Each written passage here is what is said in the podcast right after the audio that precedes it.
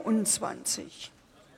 Beratung des Antrags der Bundesregierung zur Fortsetzung der Beteiligung bewaffneter deutscher Streitkräfte an der EU-geführten Sicherheitsoperation in Bosnien und Herzegowina.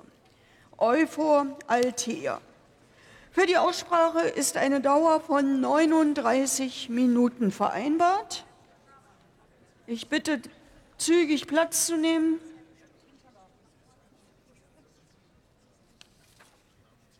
Ich eröffne die Aussprache. Das Wort hat der Kollege Philipp Krämer für die Fraktion Bündnis 90